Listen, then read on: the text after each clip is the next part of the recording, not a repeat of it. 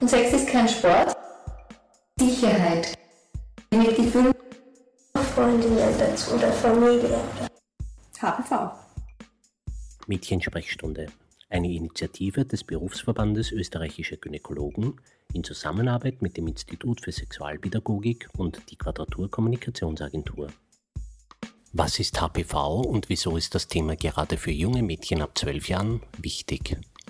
Heute sprechen Nicola, ein interessiertes Mädchen, und Dr. Michael Elnikeli über HPV.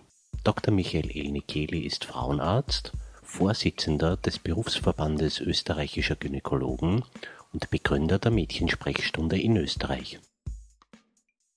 Ja, hallo Nicola, du bist in die Praxis gekommen, weil du dich für die HPV-Impfung interessierst. Ja, Michael. Und was weißt du schon alles über die HPV-Impfung? Also ich habe sie schon bekommen, weil meine Eltern sich dafür eingesetzt haben, dass ich sie bekomme. Und ich bin auch froh drüber, weil ich glaube, dass das gut ist. Aber die Frage ist, ich weiß jetzt nicht mehr ganz genau, was HPV überhaupt heißt, also diese Abkürzung. Und überhaupt würde ich selber mal eine Meinung bilden, warum die HPV-Impfung jetzt gut für mich ist und was die mir jetzt bringt.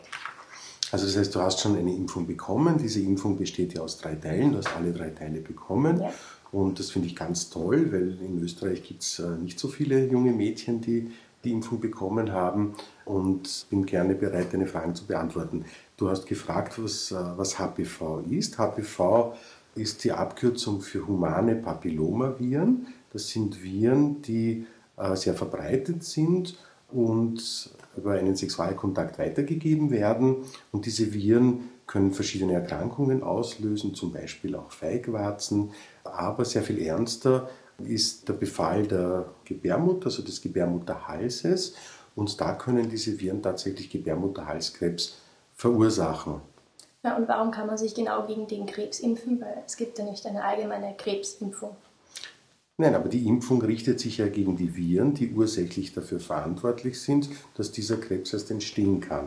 Und es ist nicht nur Gebärmutterhalskrebs, sondern auch verschiedene andere Krebsarten am weiblichen Genitale, die durch diese Papillomaviren entstehen können. Und es gibt ganz, ganz viele, viele verschiedene Typen von Papillomaviren, die alle eine Nummer tragen und einige von diesen Papillomaviren können tatsächlich Krebs auslösen. Einige von diesen Papillomaviren sind auch ganz harmlos und einige verursachen zum Beispiel die nicht gefährlichen, aber doch unangenehmen Feigwarzen. Und die Impfung richtet sich gegen die vier wichtigsten Vertreter dieser Papillomaviren. Okay, aber Feigwarzen ist keine Art von Krebs, das sind Warzen.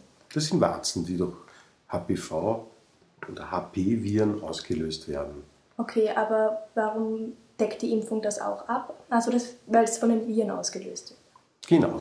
Eine Impfung schützt, schützt immer gegen eine Viruserkrankung. Und wenn man ein Virus kennt, dann kann man dagegen auch eine Impfung erzeugen. Okay, und wie schauen diese Warzen aus? Das klingt ja sehr grauslich irgendwie, im Genitalbereich Warzen zu haben.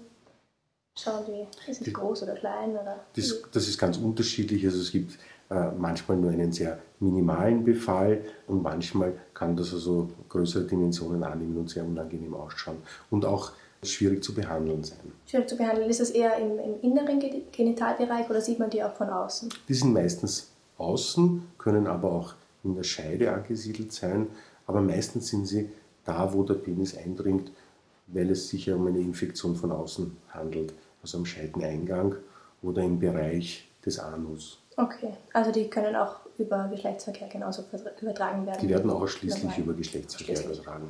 Okay. Und behandeln tut man diese Feigwarzen chirurgisch, das heißt, man muss sie abtragen. Oder wenn der Befall nicht sehr groß ist, gelingt es manchmal mit einer speziellen Tinktur, diese Feigwarzen wegzubringen. Ja, und wenn wir jetzt beim, bei der Behandlung sind, wie behandelt man Gebärmutterhalskrebs, wenn man dann mal hat, also wenn man nicht geimpft ist? Wie behandelt man dann den also Krebs? Also Gebärmutterhalskrebs entdeckt man meistens als Vorstufe, weil Frauen und junge Mädchen einmal jährlich zum sogenannten Krebsabstrich gehen sollten. Und bei diesem Krebsabstrich werden die Zellen von, vom Gebärmutterhals entnommen und unter Mikroskop untersucht. Und da erkennt man schon Vorstufen, lange bevor ein Krebs entsteht. Das heißt, wie behandelt man das, wenn man die Vorstufen sieht? Wenn man Vorstufen hat, von denen man ausgeht, dass sie sich in Richtung Krebs entwickeln, entwickeln muss man das äh, befallene Gewebe entfernen. Also das ist üblicherweise ein kleiner Eingriff. Wenn man dann Gebärmutterhalskrebs hat, bedingt das äh, einen sehr großen Eingriff.